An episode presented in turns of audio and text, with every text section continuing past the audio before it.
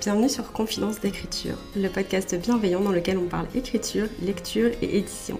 Je suis Morgane du compte Instagram Morgane Auteur, autrice et script doctor, et dans ce podcast, je te partage mes coulisses d'écriture et de publication, mes meilleures lectures, mais aussi mes conseils de professionnels de l'édition et plein d'autres choses encore. Retrouve-moi chaque semaine autour d'une tasse de thé pour discuter d'un nouveau sujet. Bonne écoute sur ce nouvel épisode de Confidence d'écriture. J'espère que vous allez bien, que vos projets avancent comme vous voulez et que vous restez hydraté et au frais. Je suis un petit peu en avance puisque euh, à l'heure où j'enregistre ces mots, on est le 19 juin. Cet épisode sera mis en ligne le 30 juin. Euh, mais donc là, on est en pleine vague de chaleur. Il fait actuellement 37 degrés dehors. Donc voilà, faites attention à vous, restez au frais, restez hydraté, lisez un bon livre aussi, c'est le temps parfait pour ça. Et prenez soin de vous tout simplement. Aujourd'hui, on se retrouve pour un épisode justement prendre soin de soi qui a rapport avec le self-care puisque euh, ça va être le challenge du jour 30 du calendrier self-care des autoristes que j'ai lancé sur Instagram début juin. Euh, si vous n'avez pas trop suivi l'affaire ou que vous ne me suivez pas sur Instagram, j'ai lancé début juin un calendrier de self-care pour les autoristes parce que j'ai remarqué qu'en mai, j'ai un peu tiré sur la corde, j'ai pas mis en place euh, aucun rituel. en fait, j'ai mis en place aucun rituel self-care que ce soit. J'ai vraiment. Euh, voilà, j'y suis allée freestyle en me disant que c'était normal de bosser 12 heures par jour et que ça allait aller. Bon, spoiler alert, c'était pas, pas vraiment ça. Et du coup, j'ai décidé de me reprendre un petit peu et de me faire un challenge pour le mois de juin. Un challenge de self-care, du coup, avec une petite action par jour pour prendre un petit peu de temps pour moi, basé autour forcément du coup de la passion de l'écriture. Donc. Euh, on a fait des séances euh, où on s'est préparé des boissons. On a bientôt une séance où on va se préparer euh, un petit snack euh, pendant l'écriture. Voilà, il y avait des séances où c'était juste fait une pause. Donc il y a des jours où j'ai juste pris le temps de faire une pause parce que c'est vrai que bon bah des fois c'est pas toujours évident. Et du coup aujourd'hui j'enregistre un épisode qui correspond au jour 30 du calendrier Self-Care Autoris qui est Partage les autoristes et les histoires qui t'inspirent. C'est quelque chose que je voulais vraiment faire déjà parce que j'adore parler de ce sujet mais parce que aussi je trouve que c'est important de pouvoir se reconnecter avec nos inspirations. Du coup, je vais juste vous faire une petite lecture de la story que j'avais prévue, de... enfin, que j'ai postée, du coup, pour vous. Et du coup, la story dit Revenons aux sources pour le dernier jour de ce challenge et prenons le temps de nous pencher sur nos inspirations. Quels sont les autoristes et les créatifs créatives qui vous inspirent et qu'est-ce que vous admirez chez eux? Sur quels aspects sont-ils vos guides? Et du coup, je me suis dit que ce serait très chouette aujourd'hui dans cet épisode de discuter un petit peu de mes inspirations, des autoristes et des histoires qui m'inspirent et euh, un petit peu bah, pourquoi en fait? Et du coup, on commence cette liste très très fort. On va commencer par parler des histoires qui m'inspirent le plus. Et on commence du coup par La mer sans étoiles de Erin Morgenstern, qui est une autrice que j'adore. Euh, elle a écrit deux livres, donc La mer sans étoiles et Le cirque des rêves. Je vous en parlais dans l'épisode précédent en vous disant que ça s'appelle The Night Circus, mais je ne sais pas comment on l'a traduit en français. C'est le cirque des rêves. Et du coup, La mer sans étoiles, je vais vous lire le résumé parce que honnêtement, il faut vraiment que je fasse une relecture de mes livres préférés, genre il y a des livres dont je vais vous parler dans cette pile que j'ai lu il n'y a pas si longtemps que ça, mais il y en a que ça fait un petit peu plus longtemps. Et du coup, La mer sans étoiles, je l'ai lu l'année de sa sortie, donc on devait être en 2020, me semble-t-il. Donc voilà, j'ai très envie de le relire honnêtement, parce que du coup là, je l'ai sous les yeux forcément, et je suis plutôt hypée. Du coup, le résumé en français, c'est Aucune histoire ne s'achève jamais vraiment tant qu'elle continue à être racontée. Dans la bibliothèque de son université, Zachary Ezra Rollins trouve un livre mystérieux sans titre ni auteur. Découvrant avec stupéfaction qu'une scène de son enfance y est décrite, il décide d'en savoir davantage. C'est le début d'une quête qui le mènera à un étrange labyrinthe souterrain sur les rives de la mer sans étoiles. Un monde merveilleux fait de tunnels tortueux, de cités perdues et d'histoires à préserver, quel qu'en soit le prix. J'avais choisi ce livre à l'époque parce qu'on m'avait dit beaucoup de bien du cirque de, des rêves. Je l'avais pas encore lu, mais je savais que c'était quelque chose de très atmosphérique. Et j'avoue, j'ai un peu peur des cirques. Alors j'ai adoré le cirque des rêves quand je l'ai lu, c'est pas du tout le problème, mais c'est vrai que j'ai peur des cirques, donc c'est pas forcément le livre vers lequel j'avais envie de me diriger. En revanche, j'avais très envie de découvrir le travail de l'autrice. Et du coup, quand La mer sans étoiles est sortie, je me suis un peu précipitée dessus parce que littéralement, c'est l'histoire d'un gars qui va à la bibliothèque, qui prend un livre un peu spécial là-bas et qui se rend compte qu'il y a un passage de son enfance écrit dedans et qui se dit waouh, mais c'est impossible en fait. Et j'ai absolument adoré ce livre. La narration est incroyable. Elle est entrecoupée de passages du fameux livre en fait finalement parce qu'il emmène le livre avec lui. Et donc la narration de Zachary, le personnage principal, est entrecoupée de passages du livre qui racontent du coup plein de petites tranches de vie. On se doute d'autres personnes mais on ne sait pas vraiment comment elles sont connectées et tout, donc il y a tout un jeu de pistes aussi là-dessus. Et il y a des fragments du, livre qui sont vraiment très courts et très impactants, vraiment qui oh, qui m'ont pris au trip, c'était super impressionnant. Et euh, voilà, j'ai adoré l'univers, j'ai adoré les décors, l'ambiance. Je trouve que Erin Morgenstern, elle a cette, cette, capacité en fait à sélectionner quelques détails et à les mettre en avant de la meilleure des façons. En fait, on n'a pas besoin de tout connaître de la pièce. À partir du moment où on sait qu'il y a cet objet par exemple dans la pièce, genre pour moi en tout cas qui suis une lectrice, euh, mais même de manière générale une personne très visuelle, la pièce entière elle se crée dans mon esprit à la suite de ça, il n'y a pas de problème du tout. Et ce livre vraiment m'a emporté là-dessus parce qu'il y avait des détails tellement atmosphériques, tellement précis sur des choses tellement étranges finalement. Je me souviens à un moment, il y a une pièce dans laquelle il y a plein de poignées de porte qui sont suspendues au plafond et qui tombent comme ça dans la pièce. Vous vous dites un peu genre what the fuck, c'est une, une, pièce avec des poignées de porte, qu'est-ce que c'est que ça? Mais moi j'étais dans la pièce et j'avais... Enfin, en plus, c'est une scène un peu flippante, je crois. Et moi, j'étais dans la pièce et je la voyais et je, je sentais l'ambiance et je me disais, hmm, je suis pas sûre d'avoir envie d'être là quand même. ça me met pas très à l'aise tout ça. Voilà, ça c'est vraiment quelque chose que j'admire chez elle et que je vise à recréer en fait, tout simplement. C'est euh, sélectionner le détail qui va poser l'ambiance directe et qui va vraiment nous emmener euh, dans un univers complètement différent de celui dans lequel on est.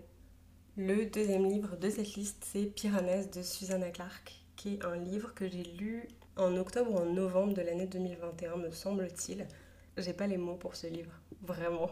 Le truc, c'est qu'en choisissant ce livre en fait en librairie, je, je vais pas dire que je m'attendais à rien parce que je savais quand même qu'il avait été sélectionné au Women's Prize de 2021, entre autres. Donc voilà, je me disais, bon, il y a peut-être peut quelque chose de sympa, effectivement. Il était court, j'étais très intriguée par la couverture, mais j'ai lu la première page dans la librairie et je dis pas qu'elle m'a pas intriguée parce que c'était intéressant, mais j'ai eu du mal à me mettre dedans un petit peu. Donc voilà, je l'ai pris parce qu'il me faisait envie un petit peu, mais je me suis dit, bon, on verra ce que ça donne. Et finalement, je, voilà, je m'attendais pas à grand chose, mais ça a été une claque. Je l'ai adoré, j'ai trouvé l'ambiance absolument incroyable. Il y avait vraiment un petit vibe euh, Dark Academia pour les connaisseurs et les connaisseuses. Il y avait un petit vibe Dark Academia, donc si c'est un truc que vous kiffez, genre, je vous en prie, lisez ce livre, je vous le recommande à 300% et il y a une ambiance de dingue. En gros, ce que je trouve génial, c'est que l'histoire se passe dans un palais, qui est un palais pas du tout commun. Genre vraiment, je, vais vous lire le résumé là juste un peu plus tard, mais vraiment le palais c'est c'est un personnage. Le palais est un personnage de l'histoire, au même titre que le personnage principal, au même titre que les autres personnes qui évoluent dans ce, dans ce récit. Le palais prend une telle place dans l'histoire, au niveau de l'ambiance, au niveau de, de tout en fait. Genre, le, le mystère vraiment tourne autour du palais et je trouve ça genre juste incroyable. Je voulais le, le résumer, je pense que vous verrez un petit peu mieux de quoi je veux parler si vous ne connaissez pas encore l'ouvrage. La maison où vit Piranèse n'est pas un bâtiment ordinaire. Ses pièces sont infinies, ses couloirs interminables et ses salles ornées de milliers de statues. Au cœur de cette architecture monumentale est emprisonné un océan, mais Piranèse n'a pas peur. Il vit pour explorer ce labyrinthe. Dans son journal, il dresse de rigoureux rapports de ses errances. L'autre vit aussi, dans cette cité enfouie. Piranèse lui rend visite deux fois par semaine et l'aide dans ses recherches du grand savoir. Mais au cours de ces expéditions, Piranès découvre un jour des preuves de l'existence d'un troisième habitant. Une terrible vérité commence à se dévoiler, révélant un monde totalement différent de celui qu'il connaît.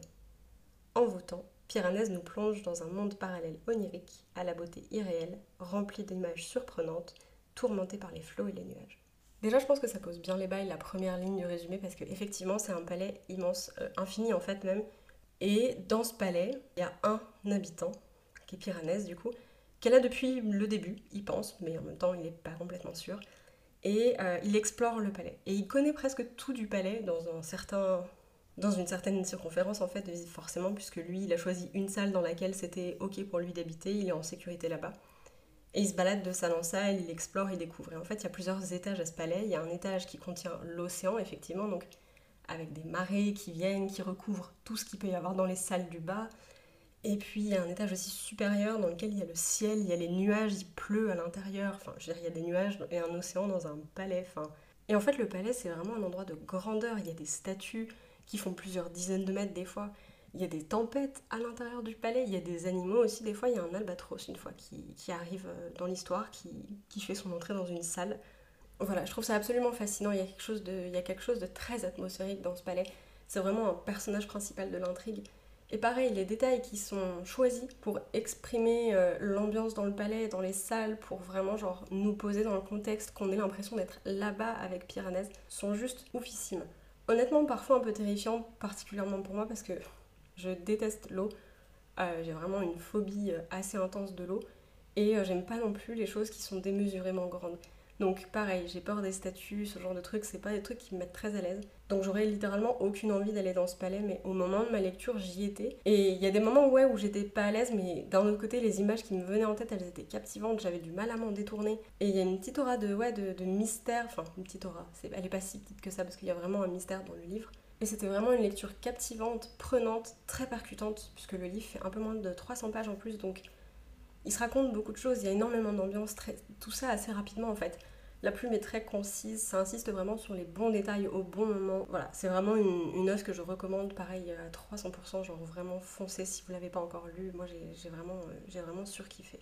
Et la troisième histoire que j'ai envie de vous présenter dans cette petite catégorie, les histoires qui m'ont inspiré, c'est le manga Toilet Bound Anakokun du duo d'autoristes Aida Hiro. C'est une merveille.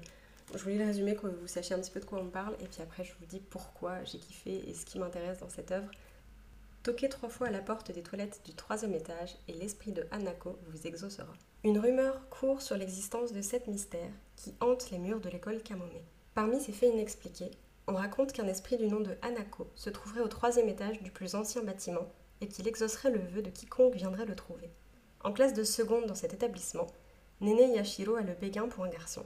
Pourtant, malgré tous ses efforts, cet amour reste à sens unique. La jeune fille ne voit plus qu'une seule solution s'en remettre à la légende de Hanako, sans se douter qu'accéder au bonheur requiert toujours une contrepartie. Bon, du coup, je pense que je surprendrai personne si je dis que ce que je surkiffe dans cette histoire, c'est particulièrement l'ambiance. En plus, là, pour le coup, c'est un manga, donc ça regorge de visuels, et je trouve qu'il y a une attention sur les détails, sur l'ambiance, sur... Ouais, sur les décors qui est vraiment super travaillé, genre il y a un taf énorme là-dessus. Et ça fonctionne carrément pour moi, en fait. Je trouve le, je trouve le manga hyper atmosphérique. Et euh, j'adore, j'adore, j'adore le folklore japonais qui est incorporé du coup dans l'histoire. Voilà, je trouve les visuels absolument ouf, vraiment. Euh, j'aime beaucoup le travail du coup sur l'histoire, j'aime bien les personnages, ils sont vraiment choupis. Et il y a une adaptation en animé qui est vraiment à mon sens une bonne adaptation, mais il y a vraiment eu un travail de colorisation et de, de son, en fait de couleur et même de mise en scène qui correspond parfaitement à certaines choses qu'on peut déjà avoir mis en place dans le manga et qui sont vraiment sublimées en fait aussi par la... Enfin, qui subliment l'animé dans la mise en scène en fait. Je, trouve ça dingue et ça rend vraiment, mais vraiment tellement bien. La musique qui a été posée sur l'animé, c'est une merveille. Ça va parfaitement euh, avec l'ambiance, avec l'histoire. Je pense que les gens qui ont taffé là-dessus ont vraiment compris dans quel univers on se trouvait en fait et je trouve ça juste, euh, je trouve ça juste dingue. Bon, du coup, je pense que c'est assez facile de comprendre euh, ce qui m'inspire dans les histoires et euh, pourquoi. En fait, c'est tout simplement effectivement euh, l'idée vraiment d'avoir une histoire très atmosphérique, d'avoir en fait des lieux, des décors qui sont presque des personnages principaux tellement ils sont intéressants, mais aussi d'avoir des plumes qui sont très concrètes, très concises, qui vraiment nous livrent des petits bouts d'informations qui sont juste ce qu'il faut pour moi en tout cas développer mon imagination, faire travailler mon imagination et j'adore ça en fait, parce que ça part vraiment du principe, j'ai l'impression que, que les lectoristes ne sont pas des enfants à prendre par la main et à emmener à travers le texte. Ça me laisse aussi, moi, en tant que lectrice en tout cas, toute la possibilité d'imaginer l'univers. Je trouve que c'est important aussi en tant que lectrice, enfin en tant que lectrice du coup, de pouvoir, euh, bah, de pouvoir s'approprier une partie de l'univers tout simplement. Voilà, c'est vraiment aussi des choses que moi j'essaie de faire avec mes romans quand j'écris, c'est de trouver le petit détail, la bonne manière de dire les choses, les bons mots qui vont pouvoir nous, plonger en fait finalement dans l'univers. Et euh, en ce sens, du coup, bah, les trois histoires que je viens de vous présenter dans cette première partie sont vraiment des inspirations pour moi. Et du coup, dans cette prochaine partie, je vais vous parler des autoristes qui m'inspirent et je pense que ça va être, si vous êtes déjà passé sur mon compte Instagram, ça va pas du tout être une surprise. Je parle de Alice Osman constamment, j'adore son travail, je trouve que c'est quelqu'un d'extraordinaire.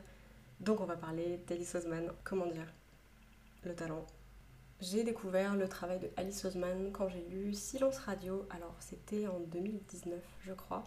Il faut savoir qu'à ce moment-là, j'étais en master édition et je faisais mon mémoire sur euh, la communauté Booktube anglophone. Donc je consommais énormément de contenu Booktube en anglais, déjà parce que j'adorais ça, mais aussi du coup pour mes recherches, pour mon travail. Et à ce moment-là, en 2019, le livre a un peu genre euh, explosé sur la toile, voilà. Et je me suis dit, j'avais déjà une copine qui me l'avait, euh, conseillé, qui m'avait dit que Alice Ousman, euh, ses œuvres parlaient beaucoup aux jeunes adultes et tout ça. Et c'est vrai que quand j'ai vu ce livre un petit peu euh, genre s'emparer de l'internet, je me suis dit bon, va quand même falloir que je le lise parce que j'avoue que je suis quand même plutôt curieuse. Je, je, vais pas mentir, je suis un petit peu tombée amoureuse, je l'ai trouvé phénoménal. Et en 2020 est sorti Loveless. Et là, vraiment, genre, le petit jeu de mots, c'était l'amour faux. Je suis tombée amoureuse de ce livre. Et voilà, depuis, j'arrête pas d'en parler. Vraiment, je conseille à tout le monde de le lire. Je le trouve absolument exceptionnel. Et du coup, si jamais je ne vous ai pas encore convaincu de le lire, je vous lis le résumé. Georgia n'a jamais été amoureuse, n'a jamais embrassé qui que ce soit. Elle n'a même jamais eu de crush. Mais en tant que romantique endurcie passionnée de fanfiction, elle est persuadée qu'elle finira par trouver LA bonne personne. Alors qu'elle commence l'université aux côtés de ses meilleurs amis, Georgia est fin prête à trouver l'amour. Et avec une colocataire extravertie et une place à la Shakespeare Society, son rêve semble sur le point de se réaliser. Or, lorsque ses désirs de romance sèment la pagaille au sein de son groupe d'amis, Georgia se retrouve embourbée dans sa propre tragédie. Elle commence à se demander pourquoi l'amour paraît si simple pour les autres et pas pour elle. Avec un nouveau vocabulaire jeté à ses pieds, asexuel, aromantique, Georgia est plus incertaine que jamais face à ses sentiments. Est-elle vraiment destinée à rester sans amour Ou s'est-elle trompée de voix depuis le début? Voilà. Pour toutes les personnes qui me connaissent un petit peu, je pense que vous n'avez pas forcément besoin d'en savoir plus pour savoir pourquoi je le trouve incroyable. En fait, ce livre, c'est. J'ai pas d'autres mots, j'ai l'impression qu'il a été écrit pour moi, en fait. Que, que Alice Osman a réussi par. d'une manière ou d'une autre à genre rentrer dans ma tête extraire des choses qui se sont passées dans ma vie, des choses que j'ai ressenties, des questions que je me suis posées, et à les transmettre dans ce livre en fait. Après, la, bonne raison à ça aussi, c'est que Alice Oseman euh, est aussi une personne qui est asexuelle et aromantique, qui sont aussi deux identités euh, queer auxquelles je m'identifie. Voilà, je, suis asexuelle et aromantique. Et je trouve ça juste incroyable en fait, que Alice Oseman ait réussi à prendre cette expérience et à la retranscrire en mots dans une histoire qui soit aussi, aussi pure finalement, aussi cathartique. Et je cite pas Loveless comme une histoire qui m'inspire, je cite vraiment genre Alice Oseman comme une personne qui m'inspire, pour la simple et bonne raison que je sais pas par quelle magie elle arrive à me toucher à chacun de ses livres. Alice Oseman a, je trouve, une manière de mettre en mots les choses qui est d'une justesse que j'ai rarement retrouvée dans une autre œuvre. Genre, les personnages qu'elle écrit, les adolescents, les jeunes adultes qu'elle met en scène dans ses romans sont des gens que j'ai l'impression dont j'ai l'impression qu'ils sont tangibles en fait. Je me dis genre ces gens-là, je les ai déjà croisés dans la rue, je leur ai déjà parlé, c'est des amis à moi, je me retrouve aussi dans ces gens-là, je me dis ces gens-là, c'est moi, c'est pas possible. J'ai vraiment l'impression de pouvoir m'accrocher à beaucoup de ces personnages à travers plein de choses, que ce soit des réflexions, que ce soit une identité queer, parce que du coup, forcément, je m'identifie beaucoup particulièrement à Georgia, puisque du coup c'est vraiment euh, un personnage asexuel et aromantique, donc c'est très fort pour moi. Mais je sais pas, je sais pas par quelle magie Alice Osman s'est dit que ça c'était une bonne idée, mais Georgia a une manière Enfin, elle rentre à la fac et elle a une manière de, de formuler les choses le jour de la rentrée elle se réveille et elle ressent ce sentiment un peu bizarre de se dire, je sais pas, il y avait vraiment ce trop plein d'émotions, cette incertitude du futur qu'elle retransmet dans beaucoup de ses ouvrages, qui est un thème, j'ai l'impression, qui est très important pour elle. Mais du coup, genre, vraiment la manière dont, dont c'est formulé dans Loveless particulièrement, à ce moment-là, ça m'a beaucoup impacté puisque quand moi je suis rentrée à la fac, j'ai vraiment eu cette expérience. Et je trouve que bon, c'est quelque chose dans lequel beaucoup de, jeunes et de jeunes adultes vont pouvoir se retrouver. Et je pense que c'est quelque chose dans lequel on peut tous se retrouver, quel que soit notre âge, parce que finalement, la vie c'est une longue suite d'incertitudes en fait. Euh, c'est juste un petit. Voilà, le but c'est juste de donner l'impression qu'on sait ce qu'on fait, mais il y a vraiment des moments où en fait personne sait ce qu'il fait et c'est carrément, c'est carrément ok aussi, je pense. Mais il y a vraiment ça de retranscrit dans, presque tous ces livres qui me touchent énormément. Et je trouve ça incroyable la manière, dont, la manière dont ça touche en fait autant de gens. Et on a vraiment besoin de ça, on a vraiment besoin de ces vécus, on a vraiment besoin de ces histoires, je trouve. Et encore plus parce que du coup, dans tous les livres de Alice Oseman, il y a des personnages qui ont des identités queer différentes. Et ça, c'est juste un bonheur en fait. Euh, voilà, c'est du queer heureux, comme on appelle ça. Donc, c'est vraiment pas des trucs tragiques avec des ruptures, des accidents, des coming out qui se finissent mal et tout. C'est des livres qui sont très doux, c'est des câlins, c'est du réconfort. Et des fois, oui, il y a des thématiques un peu difficiles parce que la vie n'est jamais simple. Mais en même temps, c'est vraiment des livres qui nous montrent qu'en tant que personne queer, on n'est pas juste un média tragique à exploiter dans les histoires.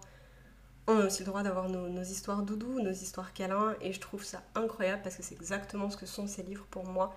Et c'est exactement ce que sont ces livres pour beaucoup, beaucoup d'autres gens. Donc voilà, juste pour ça, enfin, juste pour ça. C'est énorme en même temps ce que je viens de dire mais pour la justesse de la plume, pour les expériences, pour la manière dont ça retransmet mes sentiments et les sentiments de plein d'autres gens. Genre, voilà, vraiment, Alice Oseman, pour ça, c'est une source d'inspiration euh, incroyable et c'est vraiment une autrice que, que j'admire beaucoup. Et du coup, sur ces belles paroles incohérentes mais pleines d'émotions, euh, c'est tout pour cet épisode. J'espère que ça vous aura plu. Euh, J'avais très envie de vous présenter et de vous partager un petit peu donc ces œuvres et ces personnes qui m'inspirent. Et puis bah, vous dire aussi un petit peu bah, tout simplement comment elle m'inspire à devenir l'autrice que j'ai envie d'être, tout simplement comment elle me guide un petit peu sur ce chemin-là. N'hésitez pas à participer vous aussi et à me partager vos inspirations avec le hashtag selfcareautoris sur Instagram. Je serais ravie de découvrir un petit peu bah, vos inspirations, vos œuvres préférées et pourquoi. J'ai hâte de reparler de lecture et de livres préférés avec vous. Je vous dis à très bientôt et bonne lecture.